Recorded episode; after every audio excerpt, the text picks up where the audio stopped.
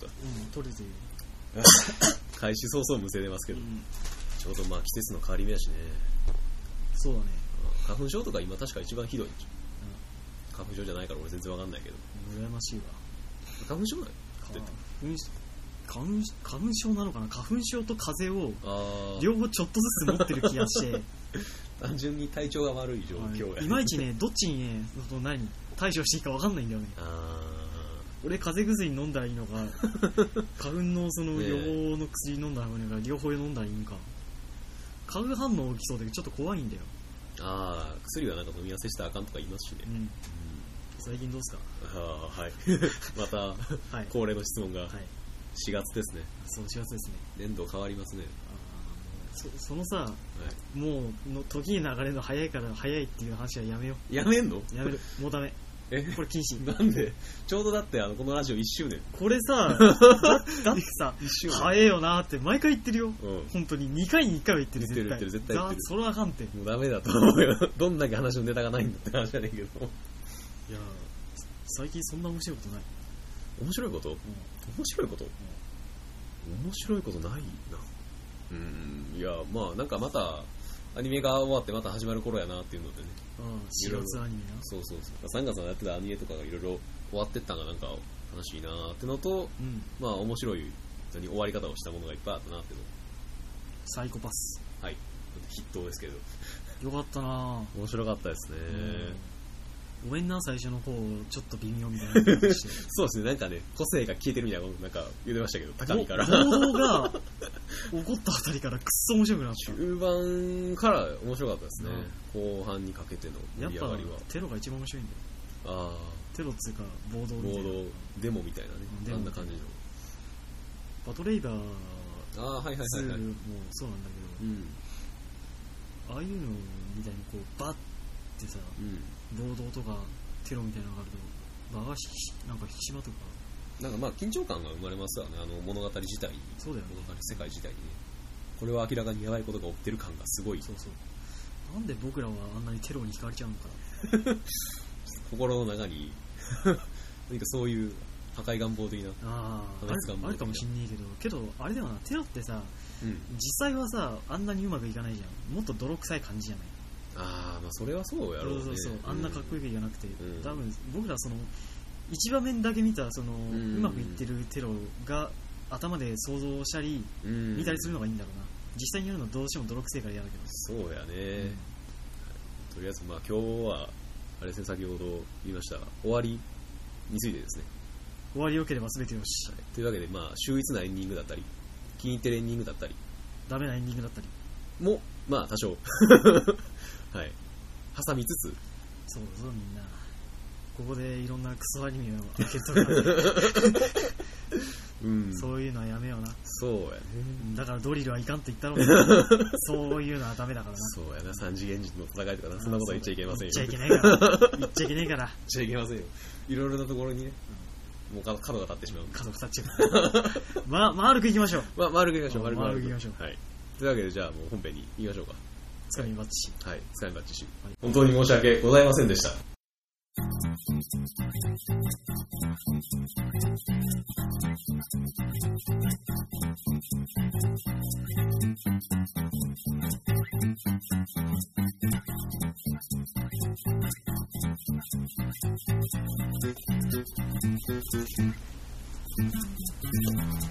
編集はマジでドミニクさんがしてくれいいよ今回。るマジで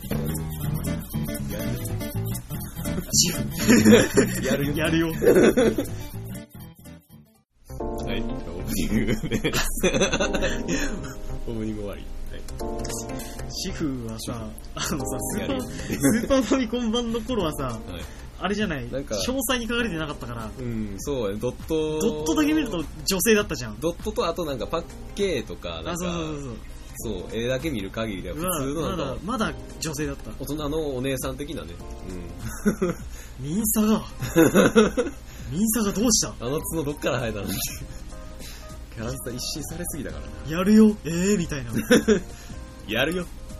俺23週目シフでやろうと思ってたら一気にやる気そがれたわ くりしますからね。びっくりするのキャラクターの変更とか。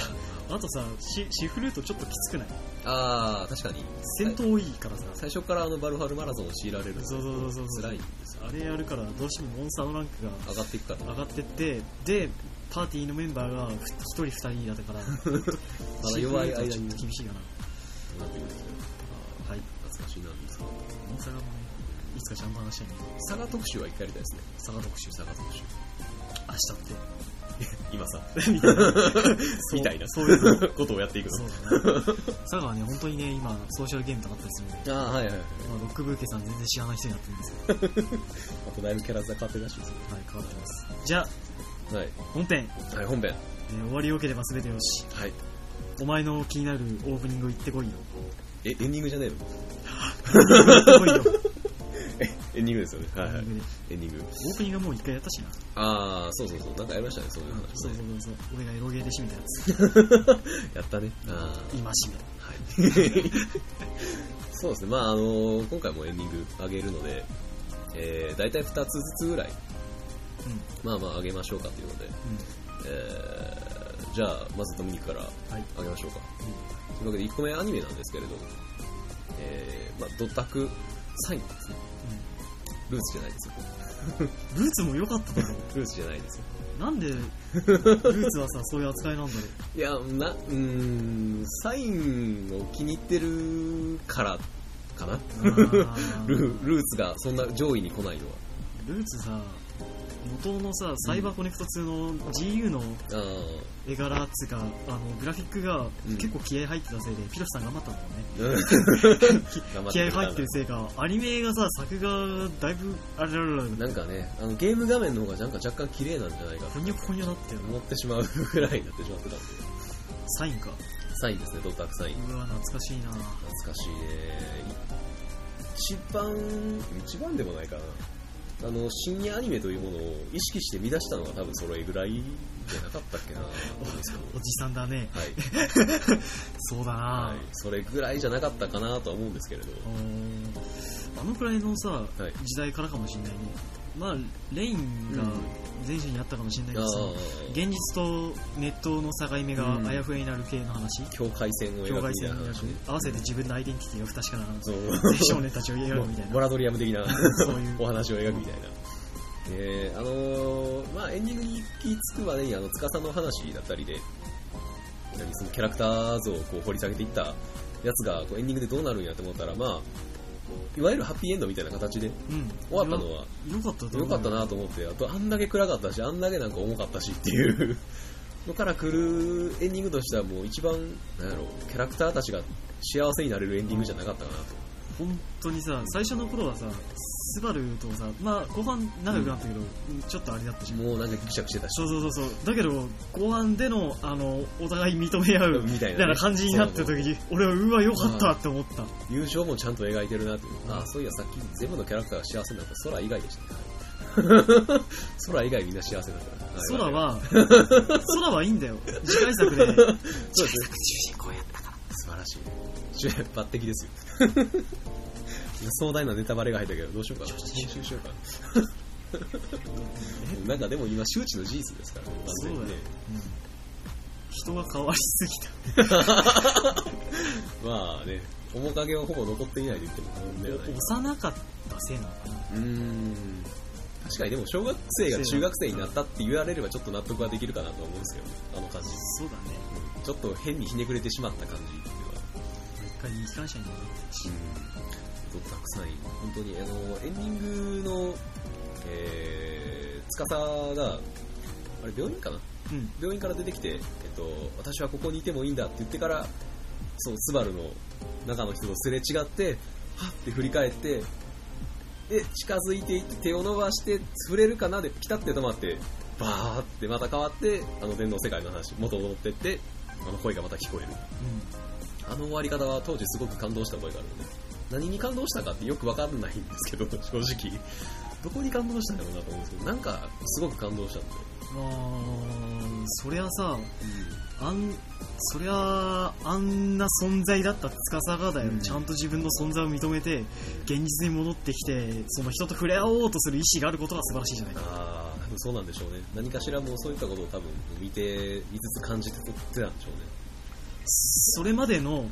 あの、司の、コミュ障とかいうレベルじゃない拒否反応があったからだよな。あれね、本当ね、あの、ね、コミュ障コミュ障ってなんかあの、最近アニメとかね、どっちかというとあの、ライトノベルというか、あの、ね。R ものとかで出てる、私コミュ障だからみたいなキャラとかいるけれども、いや、いやっていう、お前は舐めてる。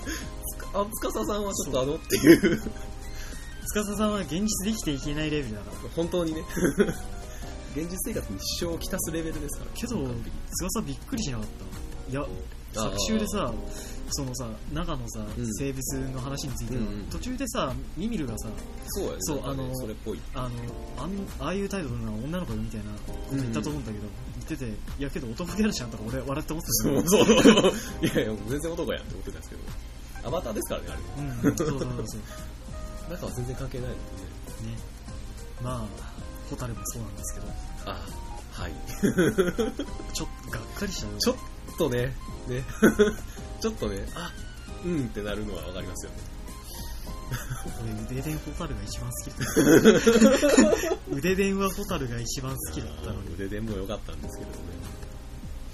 あのー、あれだよね、司がさ、その、現実に戻ったら素晴らしいって感じるのはさ、ガーディアンの存在だけじゃなくて、うんその、司がログインじゃログアウトできなかったのはその司自身があの現実世界に対しての拒否反応が無意識的にあったっていうのもやっぱだいぶあったからだと思うんだよね、帰りたくなかったっていうのが多分一番でかいと思う。ので。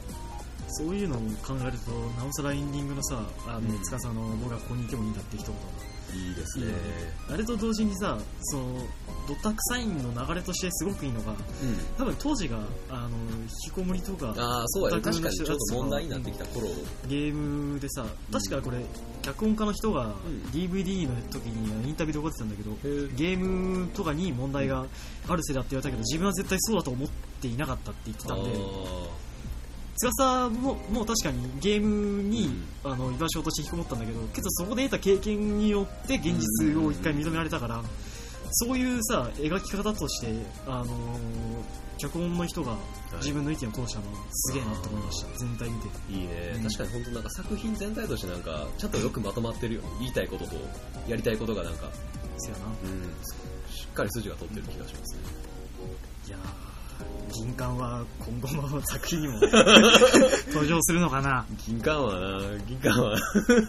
銀冠はね、まあ、あのすごく好きなんですけど人間味が溢れてるので。ねある意味報われなかったキャラクターがいるって言ったらもしかしたら一番一番それっぽいのは銀冠かも。かもしれない。空はやりたいことやったといえばそうですし、そうだな。うやりたいことをやっておまけに何気にあいつさ小説読んだことある。ドットハックの。ん、あーありましたね。あの AI バスターとあーはいはいはいはい。あとあとリコリスのやつ。そうゼロもあったね。ね。ゼロもあってあとブラックローズが主人公のやつもあってあ,、あはいはいれの題材に空が出てんだよ。やっぱ人気ですからね空ね、AI バスターもほとんどメインキャラだったしうん。なんかそう考えるとそだから空が続編の主人公やるっていうのもねえねえ。お話としてはおかしくないかもしれない。そうだね。確かにね人気はあったし。いろんなところのつらつながりもあったし。空自体の多分単品としてのキャラクターも良かったです個人的にはあのドタークの中で一番好きなのはクリムなんですけど。クリムなんですけどキャラクターとしてサインの中では、うんサインの中では誰かいろん。なキャラいますしねないやーさっき言った銀冠も好きだけど、ん。なんだろうなミミルかなあミミルはヒロインっぽいのに全くヒロインじゃないじゃない？ーまあまあまあ。ヒロインではないから確実に。ヒロインじゃないじゃない一応ヒロインって言っちゃえば主人公になっちゃうし。そうやね。ミミルのあの非リア充にあの一緒にやろうよって言ってくるリア充みたいな。ね そう。やさ優しいですからねブロックローズはそうそういう立ち位置がなんかゲームの中にあるっていうのもちょっと面白いなみたいうん。いいなね。ネトゲとはいブラックローズ型のあのキャラのアバター？えはいはい。あれがすごい好きですけどねやっぱし。あのキャラクターがやっぱいいじゃないですか貞本さんやっぱしいいよね。さすがに。うん。あの一番初めのたくさんよね、えー情報を知ったのがうん。確かゲーム屋か本屋かに置いてあった、えードタクサインのチラシかなんかで。ああはいはいはい。ゲームの方の多分なんかのチラシかなんかがあってうん。なんかなんかプロジェクト始動みたいな感じでキャラクターデザイン貞本義行みたいな感じでキャラクターがバーって並んでるやつはいはいはいはいそれを今だに覚えててね多分今だに探せばあると思うんですけれどおーじゃあキャラデザほんまに好きですねあれね。うん。いいもいいし、ブラックローズ型の PC は確かにうん、褐色だし褐色だし。褐色だし。あれさあのドットアックのあの、ええ。オンラインゲームのやつの方はあなんだっけフラグメントか。フラグメントですね、ああフラグメントでもなんかえ去年ぐらい？確かサービス終了したんでしょああ去年かな？わかんねえもっと前だった気がする結構前。結構前だなんかねサービス終了って話聞いたね僕は昔あれやってたんですけど。うん。あれはねあれはうん。音ゲーなのに意外とオフラインの話が結構いい。あそうなのあのねお祭りゲーなのかやっぱキャラクターがすごく多いんだよね。ああいっぱい出てきてくれる。腕伝とかもいるんだよだって。へえそれはいいわそうそうそう。ででなぜかあの、ほらカイトとかは6頭身ぐらいじゃん。けどシューゴとかあのー その腕伝キャラは、はいあのか主人公2人は、あのちょっと頭身が4とか3ぐらい。ちょっと小さめなのわかりやすくていい。であのすすげえデフォルメされてて、うわって思った。全然っぽいし確かにそっちの方が。あのゲームとあのなんかつながりを持ってるってのが良かったですねやっぱね。コラボレーションというか、普通に DVD のアニメの質が高い、う。ん。本当普通に面白かったあれうん、面白かった。な今ベスト版で買えば買ったらあのあれがついてないのちょっと残念です。ねあついてないあれついてない。12と34そうそう34でああれはついてないのか。ついてないんですよね。あじゃあそれはバラバラで買った方がいいですそう。あれ絶対見た方が物語入り込めるし。何よりボリューム4のアニメの方は、うん。あれですからね。みんな下着姿に そこ見どころ、そこ見どころか。あまあまあ健全な青少年も、はい。これはゲームかお金なんだって言って、うん。買ってもらえるっていう。そうそうそう。そう下着が見たいわけじゃそない。うそういうねそう使い方もできるという、ほっすい話になりましたけど だいぶほっすい話になりました。いやいやいや。まあまあまあ、はい、というわけで、まあ、あのアニメとしてはやっぱしドッタクサインが終わり方としてはやっぱし好きですね。うんうんうん。はい上げさせてもらいましたね。ええな。もう一回ゲームをちゃんとやり直したいです長いぞ。1から4まで長いですよね。長いな。えっとね、本当1週半かな？うん。多分2の最後ぐらいまでやったので、うん。最後なので多分。なるほど。当時ね、当時やったのが最後なんで、もうほとんど全然触れてないので、1回ぐらいまたやり直したいなと思ってるゲームでもあるんでね。ドラックのゲームはさ途中で、ん。あのーキーがあるエリアは、うんうん。データドレインで敵からあのああ。鍵を集めないといけないじゃん。うん。あれの集めるのがくっそめんどくてな、基本作業ですからね、うん、ストーリー以外。ゲームは。サーバーの多分敵のなクリーチャーのサイズによってもらえるのは違うんだよ。ああ、なんかそうでしたね。そうそうそうそう。ね種類とかよくそうそう。で俺が欲しいのは M サイズなのに S サイズしかこのエリア出ねえって気づいた時のあの絶望感。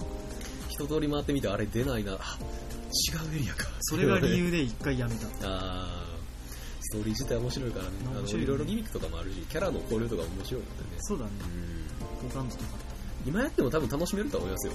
た作業はちょっとまあ、頑張れ。う ん面白いし何よりクリア後のえーパロディモードも面白いとあパロディモードが本当面白い。んちゃんと声取ってあるから、あれが。な ちゃんと面白い。あれをやってる声優さんたちは何を考えてやがるかもうなんかもう、なんで俺はずっとペットの、ね、話をしているんだろう。なんで私はブブ漬けの話をしなきゃいけないの？だって安井さんはあのしまだ新人の頃だったんだよそうですね。ようやったよ。本当だよねというわけでアニメ、あの、ダークサイン。そうとアニメ自体、もう、えー、2クールか。うん普通に、ものめり込めると思うのでね、一回見たことない人ぜひ見ていただきたいなとそうだね思います。はい。というわけで、じゃあ、ドミニクから一つ目、たくさん挙げさせていただきました。高校のターン俺ドロー。高校は7種だ。あアンタップアップキープドロドロー。あー。土地がない。マリガンしろよ、マリはいガン。はい。えーとそうですね。じゃあ僕が選ぶ、えーこれがいいんじゃないかっていうエンディング。えー僕が選ぶのははい。無限のリバイアスというアニメです。はい。みんな知ってるかな？あのねビースーズが放映されてたんだけどあビー。ストウォーズの前の番組がリバイアスだった。あ、そうですね。えっと、メタルスの前。メタルスの前。メタルスの前か、メタルスの前。信じらんないよわけわからんよね。無限のリバイアスは知ってる人はいるかな？えーっと、あのですね、15票少年漂流記と、はいはい。あの、ハエノーっていう、まあ、映画、小説を合わせたような感じなんですけど、宇宙船の方に、あの、宇宙船のね、その、技師のうん。資格、まあ、免許みたいなものを取りに行った少年たちが、えー偶然、あの、テロに巻き込まれてしまって、えーっと、漂流していた、あの、船にはい。避難することになるんですけど、まあ、その船が、えー自分たちの思うように動かせなくて自分やっとのことで地球だっけな？地球だっけな？まあいいやどっかの星だっけな？周りの星に確か帰ったところ、うんなぜかその、えーところから攻撃を加えられて、うんうん。そこからも辛くも脱出しながら自分たちはどうすればいいのかとさまようっていうそういうなかなか絶望感あふれるアニメなんですけど、もうなんかもうもうなんか心に来るでしょ。えー脚本はですね黒田さんではい。え違う脚本が黒さんか。あキャゴンクローズなんか。で監督が、えー谷口五郎さんのアニメですね、はい、あはい。のコードギアスとかでコードギアスのスクライドとかでコミックそうそうそうそう。でそういう人たちの、えーアニメなんですけど。はいでまあこれの最後、最後ですね。うん。最後です。僕ははい。すごくいいと思うのが、うん。あのその終わりがねうん。この「無限のリバイアス」ってアニメはどうなるかっていうと、ん。あの漂流していく中で、ん。そのまあ自分以外にもたくさんその少年少女がいるわけで、うん。ある程度のこう社会が出来上がるわけなんだよ。うんあのそう特待生たちが最初はこうあの船を動かせるんだよね、その特待生たちは。自分たちがこの船を動かすから自分たちが取り仕切るっていう風になったんだけど、だんだんそういった取り仕切りの中にも歪みが生まれちゃったせいで、中に一人ダメなやつがいて、そいつのせいで、はい。な、そいつのせいではい、そのせいでね。うん。割とみんなの不満があって、そうそうそう。で、途中、あの、まあ、不良っぽい奴らが占拠して、うん。で、占拠したらまたそれはそれでで、まあのうまく回るわけもなく。そううまく回るわけもなく まあまたあの上を取り仕切るやつが変わるとで最終的にその上を取り仕切るやつが、うん。まあ、ずっと変わってったんだったらまあけど不満持ってんだったら一緒じゃないかってなるんだけど、じゃあ最後にその選んだやつが何かっていうと恐怖政治なんですよ。ね。あのその船に内蔵されてるロボットがバイタルガーダーっていうロボットがいるんですけど、はい。あのそのロボットを、えーうまく動かせる。動かせる。そう。ことがで一人の少年が、あのーこれがね、彼が恐怖政治政治をなぜ使うようになったかっていうのもまたすごく重いテーマなんですけど、まあ、これはアニメを見ていただきたい。そうですね本編中でねもうこれはここら辺はがっつり描かれてるのでこれはな丹下さくらさんが最後の仕事になっちゃうのも分かる気がしなくもないよな。がっつり描かれすぎて心にめっちゃくるめっちゃくるよな。やめてほしいどういうことかっていうと、彼は何も、あの、ただ単に、あの、すごく、あの、圧政が嫌だったからとか、うん。それだけじゃないんですよ。彼自身が本当に我慢ならなかったんですよ。もうねたまらんかったわけですよ。いろいろ我慢するのが。でその恐怖政治を下した彼のその結論も痛いしでここでですよ。最後はあの恐怖政治を下した、えー彼のそばに、えー彼の親友である主人公が、あのー近くに歩み寄るんですよ。けど歩み寄る彼に向かって、あのーまあ 仲の悪いよ。星さんの弟が あっちがね。そうぶん殴ってきたりヤンデレの彼女が殺そうとしてきたりするんですけど。本 本当人に恵まれない。当だよね。一番かわいそうだったね。一番。なんですけど、彼は、あのーその恐怖政治を取り仕切っている彼に向かって、何しに来たんだって最後言うんですけど、君を笑いに来たんだって言うんですよ。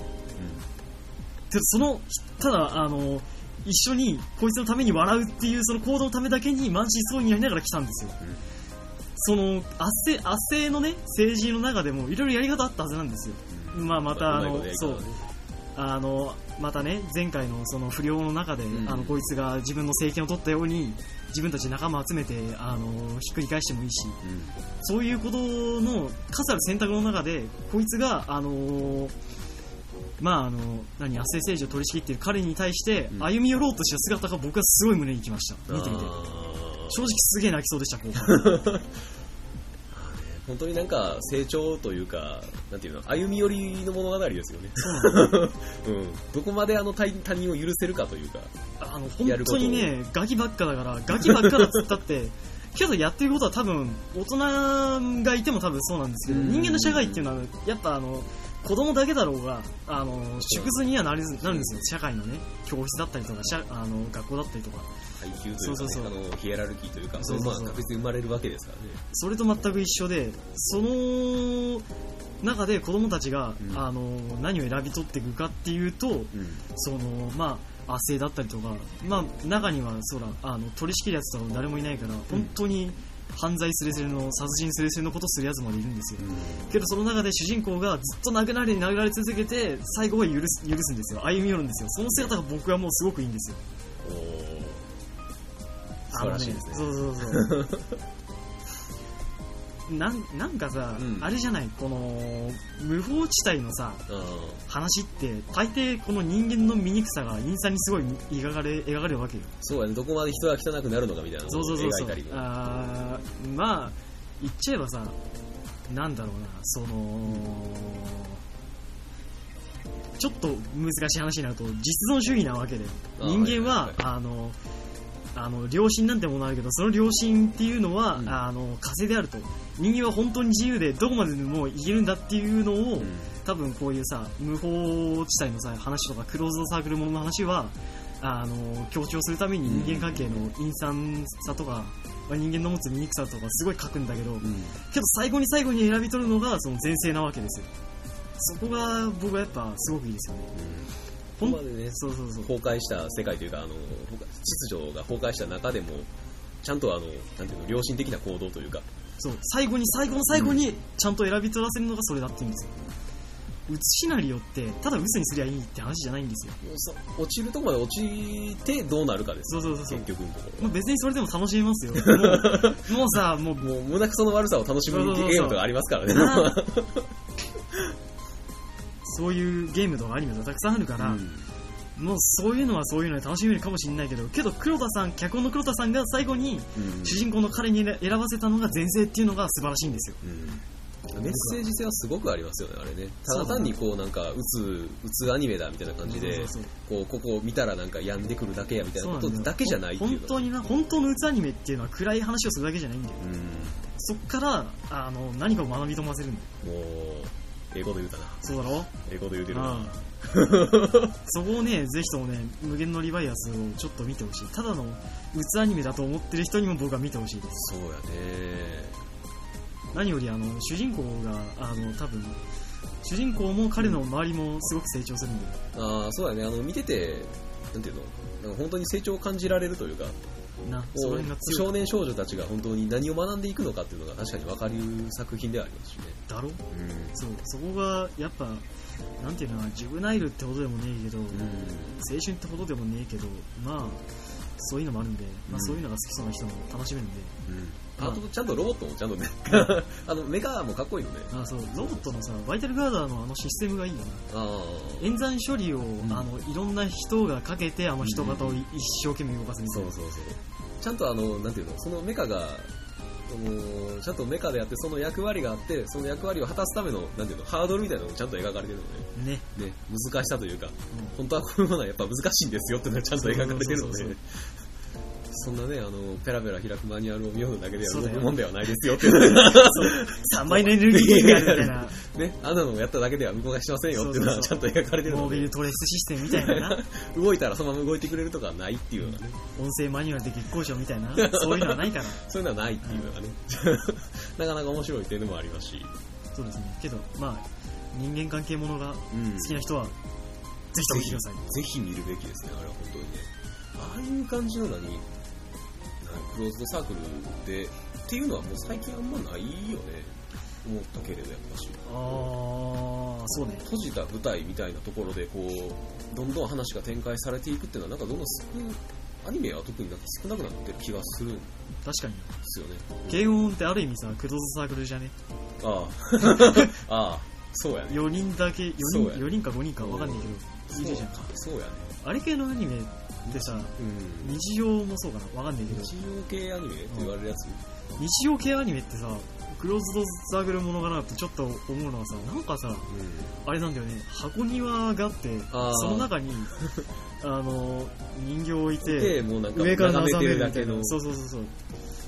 本当にそうやね。あのなんかもう飼育小屋の中をめでてる感じですよねまさしあーそうだよね、く ペットを眺めてるというか。うん、そういだからだから割とそういうのが耐えられねえって人はもあうあのさ箱庭じゃなくて実際の社外であるリバイアスに そうやね。もうなんかあんまり変化に乏しい箱庭をずっと見ていくだけじゃなくて。そうそう。だ実際のはけどけどねまああれはなんていうかどっちかというと本当に現実味のない箱庭ですよね。ね。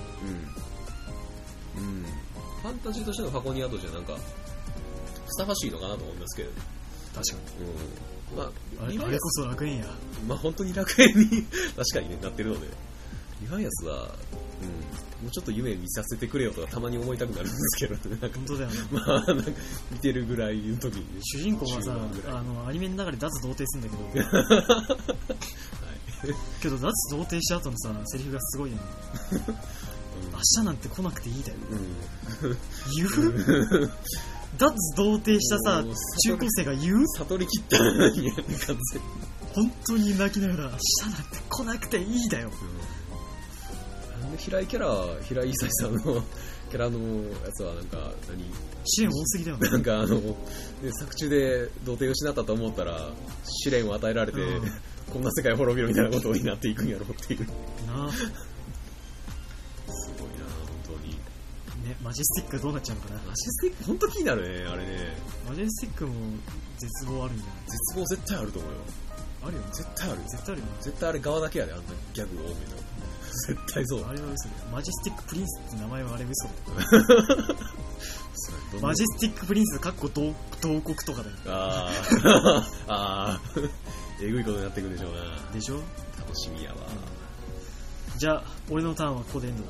おお前のターンはやろう。はいまたドミニクの3が回ってきたようだおじゃあドローして次やな。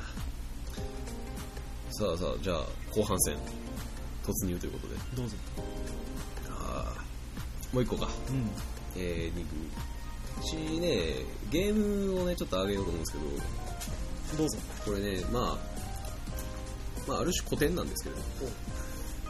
大丈夫？大丈夫。大丈夫？ごめんな最近あぐらが厳しいんだ。ああわかるわかる。どんどんなんか股関節がね傷んでくるよこの間さあぐらでゲームしたの。ああ。きつくなかっしんどい次の日なんか歩くの股関節がすごい痛かったただろう俺1週間ぐらいあの痛の痛み残った。うん体に限界が来てる。うもう古い人間ですので 古い人間。オオールドタイプってそういう旧型になってる。まあ上げるゲームも古いんですけれどあのドラゴンクエスト3ですね。おお。はい。古典ですねまさしくせやなはい。エンディングでなんか何？あっと驚かせたゲームのほぼはは初めでもないか。なんでしょうね。個人的にはいや初めじゃね？初めだと思うよ。もしくはあのファイナルファンタジー1かな？ああはいはい。ああ、1っていうか、1はエンディングというよりは後半の展開。うん。そう SF ってなったのは、なカオ カオスがな。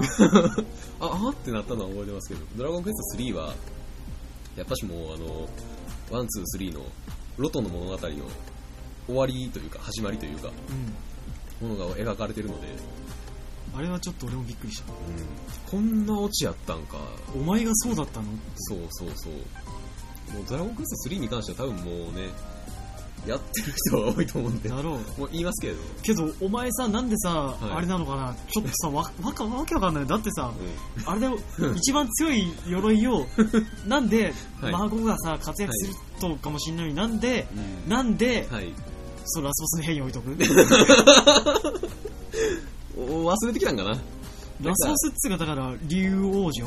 うん、そうやね。竜王の母？竜竜王の母。のところの、うん。城みたいな？あれ、あれじゃない？なんかちょっと帰る途中にちょっとあの、あ、もう、重かった。重かった。んじゃない重かったあ、もう暑いわってなったんじゃない？もう倒したし別に平和だったよねっていうことでちょっと、脱いでっても大丈夫やろっていうことでちょっと開放的な気持ちあがあるよ。ー 何？あのなんか厚着してたし家帰ったら全裸みたいな だだからあれですよ、あの、パーティーメンバーがこう、帰る途中に脱いでったもんが宝箱としていったわけなんで。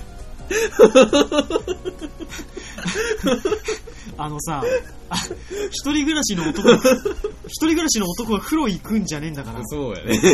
点々と脅されてるとかそういうわけではないですよ。俺の部屋じゃねえんだから。ね、あのファミコン版では確か一番最強の兜が鉄仮面なんでしたっけ？ああえ、彼なんでしたっけ？鉄兜なんでしたっけ？そうだどっちかなんでしたっけ？うわそうだったっけ？どっちかが確か鉄ロトの兜になるんですよね、あれたら。ドラクエ、あの、スーファミ版の方をやったんで、うんそっちは確か違ったとは思うんですけれどう。んあ僕3はねゲームカラーだあ、カラーか。うんあははは、あったあった。あれこの間見たらプレミアついてビビったあ、そうなんや。3800円ましたうわああ、高っ。高いよなすげえな。俺500円で買って やたらと安い時期は確かにありましたしね。うーん、ドラクエ3ね、本当はあのスーファミでやった時は、あの、まあ、モンスターが動くって段階にまず一番驚いたんですけど、はい。あそこにも驚いて、まあ、物語がね、やっぱしね、あの、 one、two と来て、何？もうお話がちゃんと進んでるなっていうのがわかるじゃないですか。 one でだからロトの勇者が現れて、うん。竜王を倒して、うん。 two のオープニングでこう、何百年か経って、うん。あの、神官ハーゴンが、っていう話が入っていって、じゃあ3どうなるんやろなって思ったら、いきなりなんか、なんか変なおっさん戦ってるわ。過去落ちたあんってなって、起こされて、あんってなって、なんか倒しに行けよって王様に言われて、お前の父ちゃん全裸だ お前の父ちゃんカンダタだったってやつ。全裸っつうか上半身が裸なんだよな。ね、それで、それでいきなり始まって、これはなんか普通に始まってるだけなのって思ってなんか進んでいって、うんうん。まあまあ、あの、通販版やったんでね、まあ、まあ新しかったですし、えー、まあ仲間の職業を選んだりだとか、キャラメイクも面白かったですしね。あれは、どう、誰を連れて行こうかみたいな。そうだねうん。誰連れてったえっとね、舞踏か、えー、えーどこから入れてたんだ舞踏か、え、舞踏か僧侶、魔法使いやったっけな。魔法使いがもしかしたら、戦士にしたか、やったかな。で、多分なんかあの敵がやたら多くなってくる頃にやっぱ魔法がないと辛いんですよね。辛いねうん。だから、あの、確か、武闘家がリストラされた気がするんですけれど。ああジョブチェンジもしなかっあ、うん。たマジか はい。ダーマ行くまでに確かなんか辛くなったからね、確か書いた気がするんですけど。お前ちょっと留守番なっていうことで、酒飲んでろってことでルギダに持ってきた気がするんですけど。その横になんかあれだろ？なんかテリーとかいうやつがいるんだろ？あ、引換券。やめろよ引換券はまあ関係ないとして、もう置いとくとして。リメイクでも弱いらしいぞあ、そうなの？かわいそう。バック3ね。まあ、で、エンディングでね、ようやく倒したと思って、さあ、どんなエンディングが待ってるんやと思ったら、あれですよ。こうして世界を救った勇者は、ロトとして語り継がれることに、そして伝説へのあの副題ですよ。なああれはうまいわあの副題も素晴らしいと思うんですよ。そして伝説へってもう始めた時何か全然わからないです。ねね、あれをエンディングを通してみるとようやくわかるっていう。あそこにね、もうタイトルからもネタバレしてるんですけれど、いや気づかんよ絶対気づかへんなっていう。どういう伝説かなってのは思うんですけれども、やっぱしやってる間にどんどん忘れていくじゃないですか。なねやっぱしああいうタイトルの副題とかってのは。最後に最初のが来るっていうのうんうんは割とうまいトリックだね。そう。で時系列が3、1、2と繋がっていくと。うん。うん、あれがやっぱ素晴らしいですね。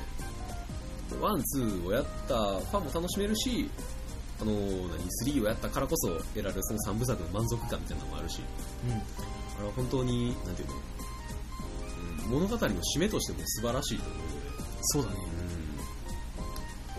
そうですね、だから、で、あの、4、5、6あたりからなんていうか、あまり、その物語全体としてじゃなくて、あの世界の舞台設定の装置だけなんか、ちょっとファン要素みたいな感じで残してある。ああそうだねみたいな感じになってて、マスタードラゴンそうそうマスタードラゴンだったり、天空城だったりうんのお話だったりが残っていくっていうのもまあ好きなんですけど、やっぱし物語全体としてお話が繋がってるっていうのが、なんかまあ、ちょっとワクワクするじゃないですするなか。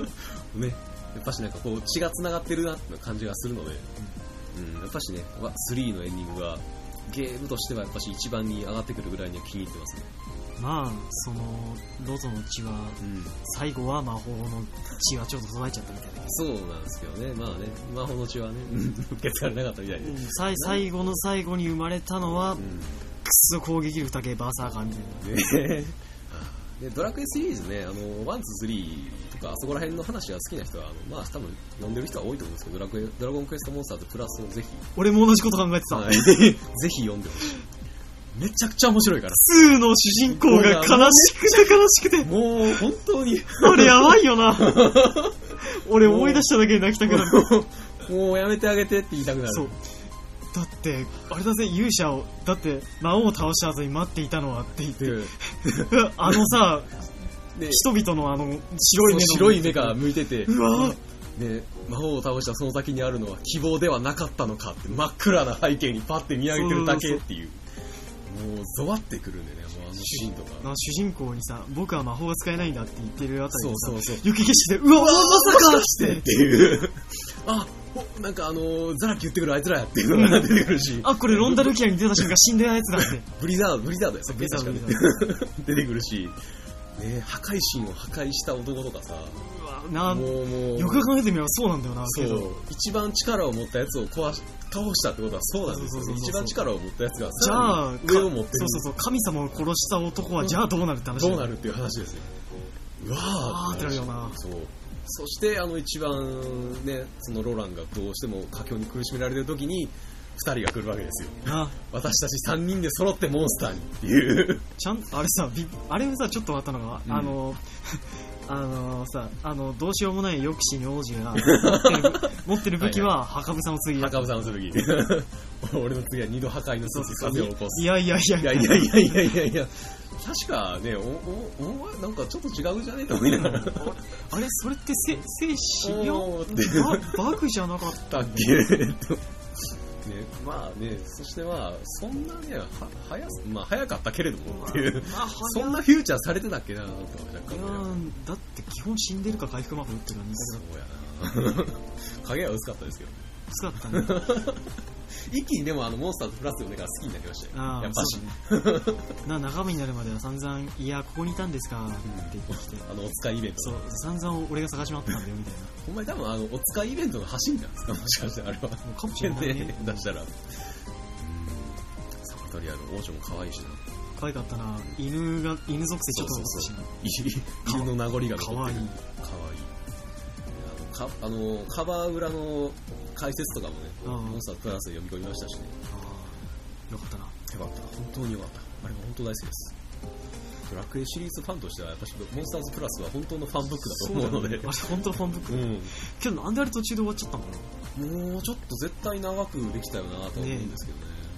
最後スラオがなんか人間に変身する人の特殊とかになっちゃうそうそうえー結局テリーと直接対決してないの？してない。してないしてないまま終わった。うん。まあ、いろいろ広がりはありそうやったなと思うんですけど、もしかしてなんか、ファンがなんかやってそうですね、二次創作とか。うん。まあ、言うてあれが二次創作なんですけど。言ってしまえおううまいこと言ったな、そうだなドラゴンクエスターズも、ドラゴンクエストモンスターズもね、あの、リメイク出てますし、うんうん、あの、リメイク版でも、あの、ゲームボーイにあった、えー過去のナンバリングタイトルの、あの、曲？がちゃんと流れるようになってるらしい。えー、あれかな？ちゃんとテリーはテリーと戦えるのか確かえー、多分そう。のはず。おいおい強くなってんじゃねえかちょっと 下手したらなってるかもしれないですよ。うん、まだやってないんでね、あっちもぜひやりたいですね。はい。というわけで、ドラゴンクエスト3ですね。はいまだまだ広がりはあるんで、はいぜひ次なんかね、今週まで出してほしいなと個人的に思います。はい。なるほどはい。じゃあ俺のターン高校だ。七種のターン、俺のターンドロー俺が出すのは新女神転生1だ。来ましたうね。ん。いや僕がメガテンファンであることはこのラジオで散々言ってるんですけど、ねアトラスコですから。あのメガテン1はさいやどのメガテンもそうだけどうん。3ルートあるじゃんエンディングが終わり方が。うんうん。あのカオスルートロールートイントラルートね。僕が最初やった時に、まあ迎えたのが、まあ、やっぱロールートだったわけよほうほう。大抵の人はそうであるよね事前情報なしでやったやった時にあれこれで終わりなのかなってちょっと思ったわけですようんうん。本当にこれでいいのかみたいなあー、確かになんかね、なんかもやっとするよね。確実にあれだけ見てしまうと。はいというのもあのね僕がその時に買ってた、あのというかいとこにうん。いとこがあのメガテン1を買ったって僕が言ったらあのスーファミ版のもう僕が買ったのはプレス版なんですけど、うんうん。ゲームはね、えーくれたのはスーファミ版のあの攻略本で詰まった時はそれ読んでたんですよ。でスーファミ版の攻略本だとあれなんですよね。カオスルートとロールートしか書いてないんですよ。ああ、はいはいはいはい。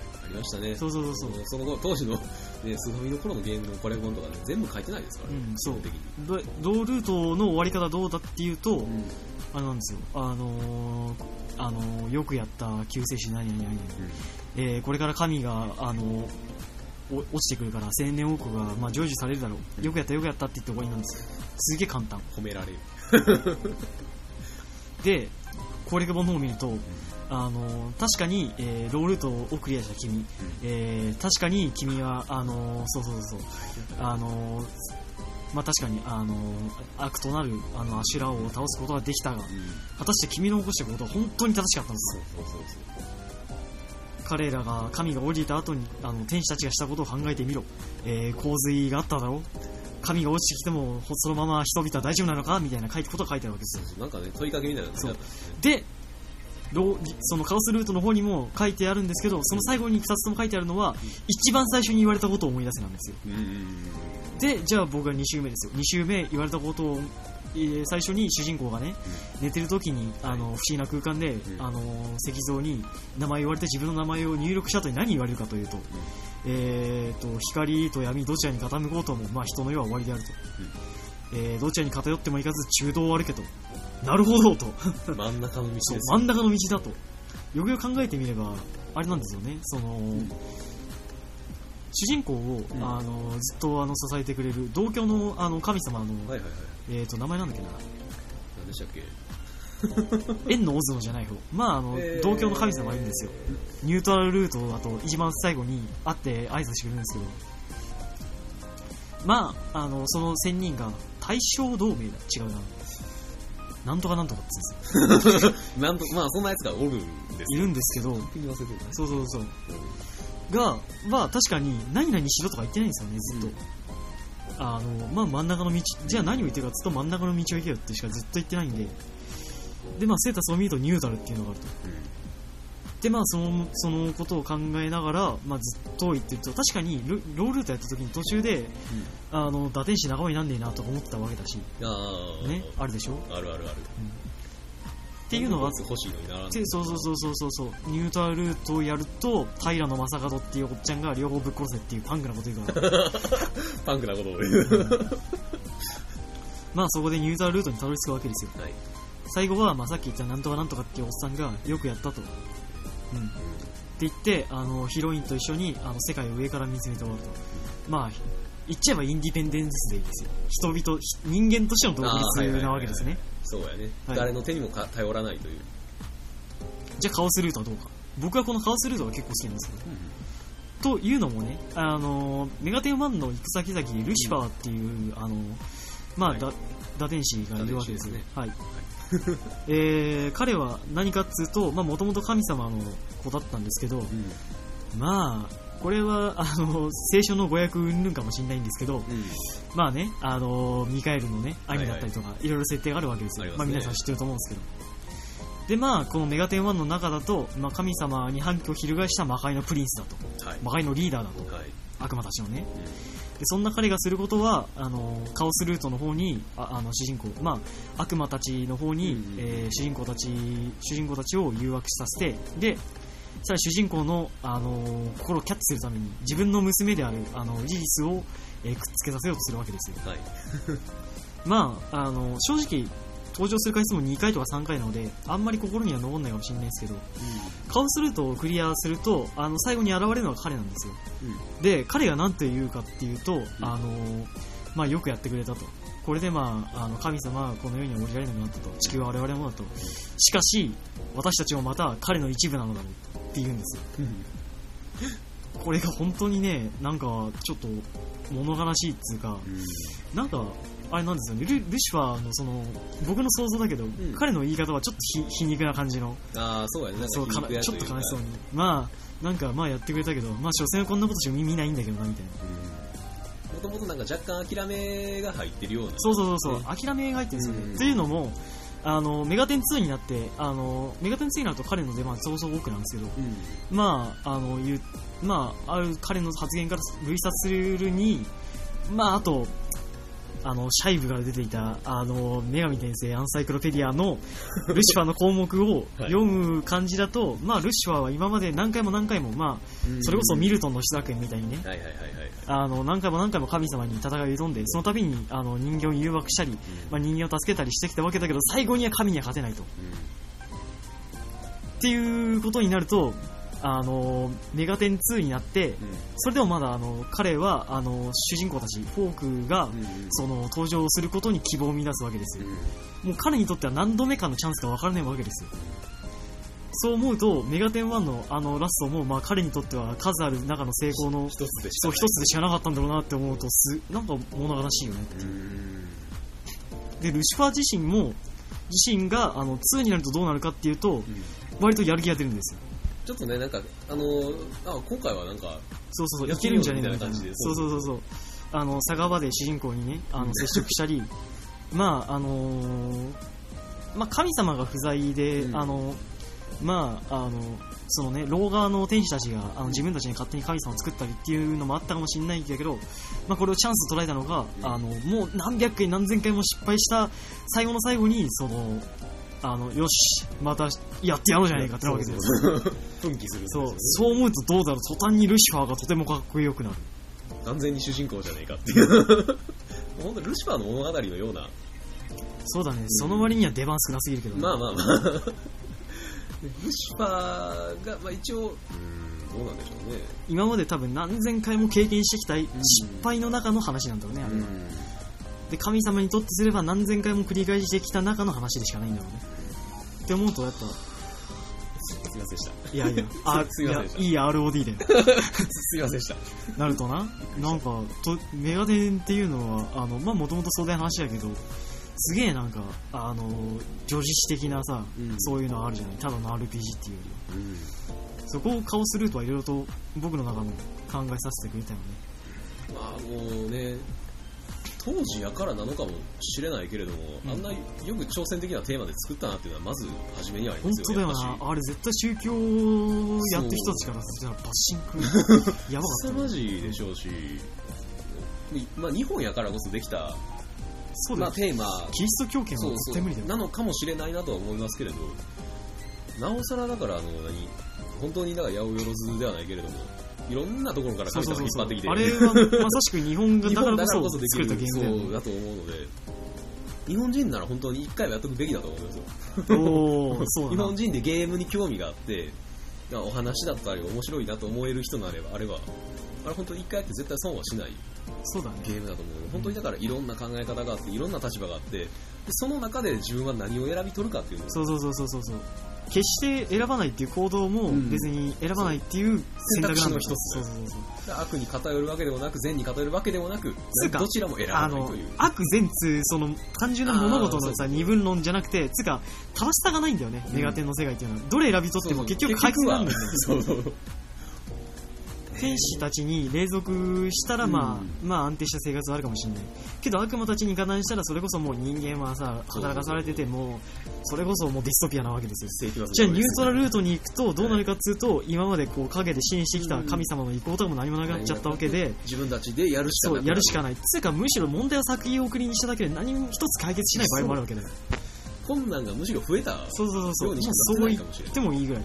精神的に自立できたという事実があるだけでそうそうそうそう。結局この先何かしらこう目に見える恩恵があるかどうかと言われればむしろなくなったとしかそう言いううそがないのでうそうそう実際メガテン2だと、あのーそのニュートラルルートの、まあ、続編とは明確には言ってないけど、ヒーローが存在してたことからは、まあ、そうそう考えてもええんやないかという感じだけど、まあ、仮にニュートラルのまま続いてても結局はメガテン2みたいになっちゃったわけだし。そうやね。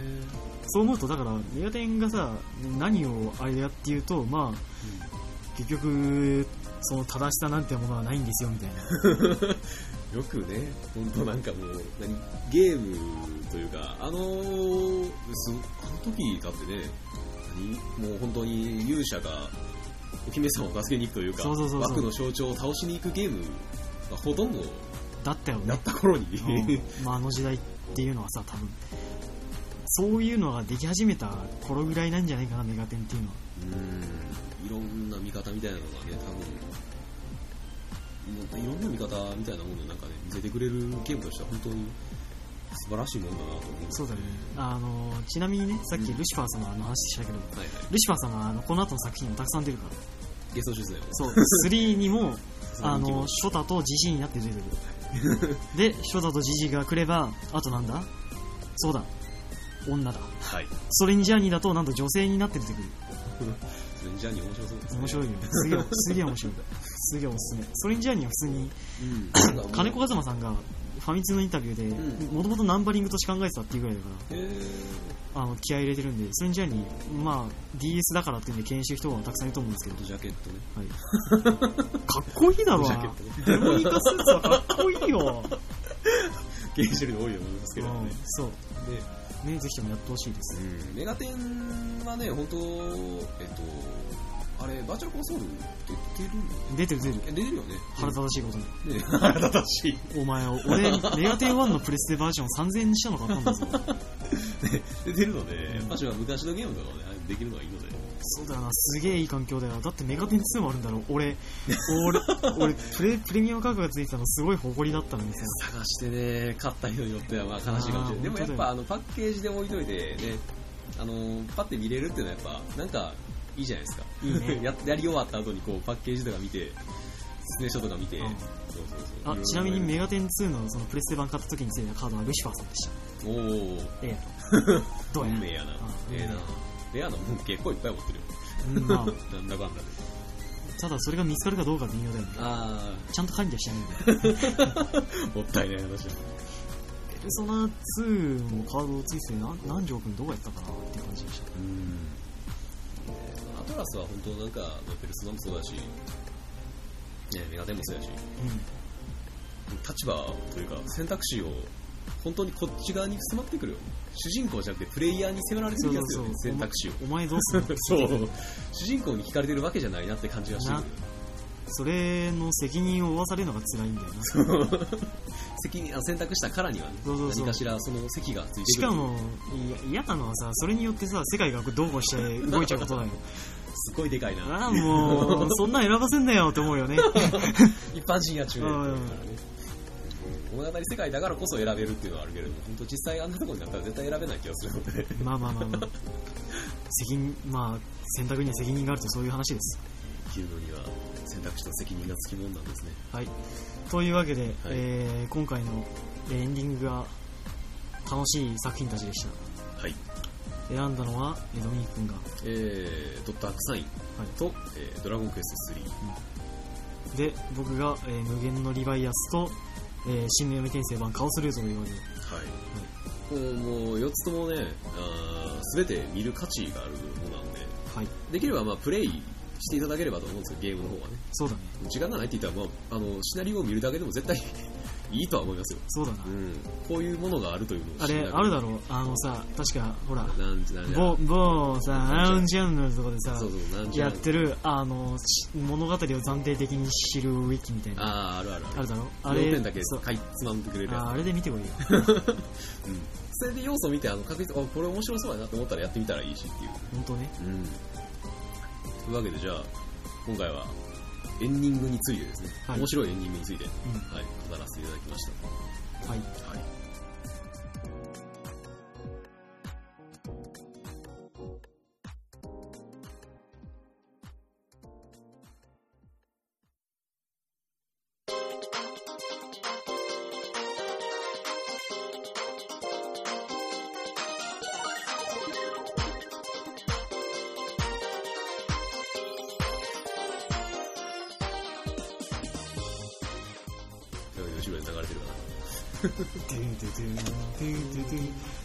うするのオープニン変えようかな。また新しいの見つけろと。ペルソナラプチャーを入れようと思うんだよね。あー、はいはいはい。えー、フリーゲームのやつか？フリーゲーム。やったことあるやったことはないな。やったことないか。いや、すげえいいよ。あ面白いらしいね。面白い。っていうか、ぶっちゃけペルソナ作品だったら、最近のペルソナ作品よりラプチャーの方がずっといい。ああ、ファンが作っただけあって分かってるなっていうのはいっぱいあるでしょうし。大丈夫か？いいな、フリーゲーム界もいいな。フリーゲーム界もいいですね。ねさあ、というわけでエンディングに多分入ってると思うんですけど、入ってんの？多分入ってるんじゃない？あそうかしらに多分入ってると思う。うん 多分、あの、もしかしたらエンディングとオープニングの曲が変わってるかもしれない。なんかもう一瞬できねえだし、変えるかもしれない。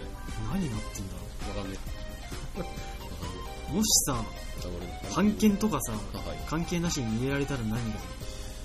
何がいいか。悩むよな悩むなすげえ悩むいっぱい入れたいやつあるなてか、そんなん版権とか関係なかったら俺毎回書いてると思うよ。本当に。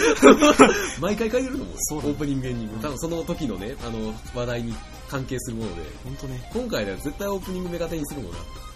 でで。でででで あれになってると思うよ。てーんででなってると思う。よ。てんてんってあれか。ななんだかんだ今回あのだってオープニングから結構なんか真面目な話してました。しあそうだっけ？深い話してましたよ。へええ？語る語るところから忘れていってる。あんま覚えてすっげえ。オープニング何話した俺たち。おヤングと同じこと言ってる。うん。あのまさかのねたまに言ってる。ヤングと同じこと言ってるからねそれ。完全にマジで？何？知らんねえあんな50 50人のようなじじい のことがひどい話や今回はなかなか真面目に語ってるなと思っておおすっごい面白かったなと。思ってそうかそう。か気づいたらもうだって1時間経ってたでしょ。そう。だねうん早かったわ。いやさ最近話すのに慣れてきたせいかねちょっと余裕が出てきた。そうやね、なんだかんだ最近は、あの、ちゃんと、あの、撮る前に、そう 何を話すかっていうのを、やっぱある程度。それやると話しやすいんだそうやね、やっぱあの、ラジオの前にちゃんとミーティングがつきものだというのはそういうことなんですね。やるほんの。やるこう。ちゃんとやっとこう。ほらみんな14 14かな14回目にしてちゃんとしたちゃんとした話になってそうそうそう。ちゃんとしたラジオっぽくなってきた。僕らは成長してるんだよやればできるよ。だからお前らもいい加減メールをよこせ ちゃちゃんと、ちゃんと、くください。お願いします。お願いします。来たら何？ステッカーでも送る？何やろう何しとこう。へ返信すればいいの？メールに。うん返信すればいいの？あとツイッターどうする？あ、忘れてた、そういや。作ろう、作っとこうか、やっぱし。おうあの、リアルな反応が知れるけど。いいよ。リアルな反応が知れてしまうそう。あそうなんですよ。あのね僕ねあの、はい。ブログの方が余ってるんであはいはいはいはいはい。僕は翻訳翻訳されたアメコミが買ってるんで。そうですね。そう。あのそれを布教するっていうのとあとアフィリエイトでお金を稼ぐために。さらっと言ったけどすごいこと言いましたねお今ね。金を稼ぐために。ちょっとあの何感想文でも載っけようと思うんでよかったら見てください、七種のこぼれ話。こぼれ話みたいな。しなしがかぶってる。な梨みたいな。かけてある。うまいですね。うまいですね。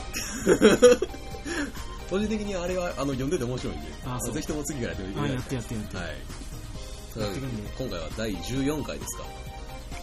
うん14すごいな。14回。14回やって1年ってことは。あ1年あ1年か。1年ぐらいです。あそうか。1年経ってるはずです。えー、おめでとうございます。あおめでとうございますおめでとうございま1す年経ってなんか変わりました。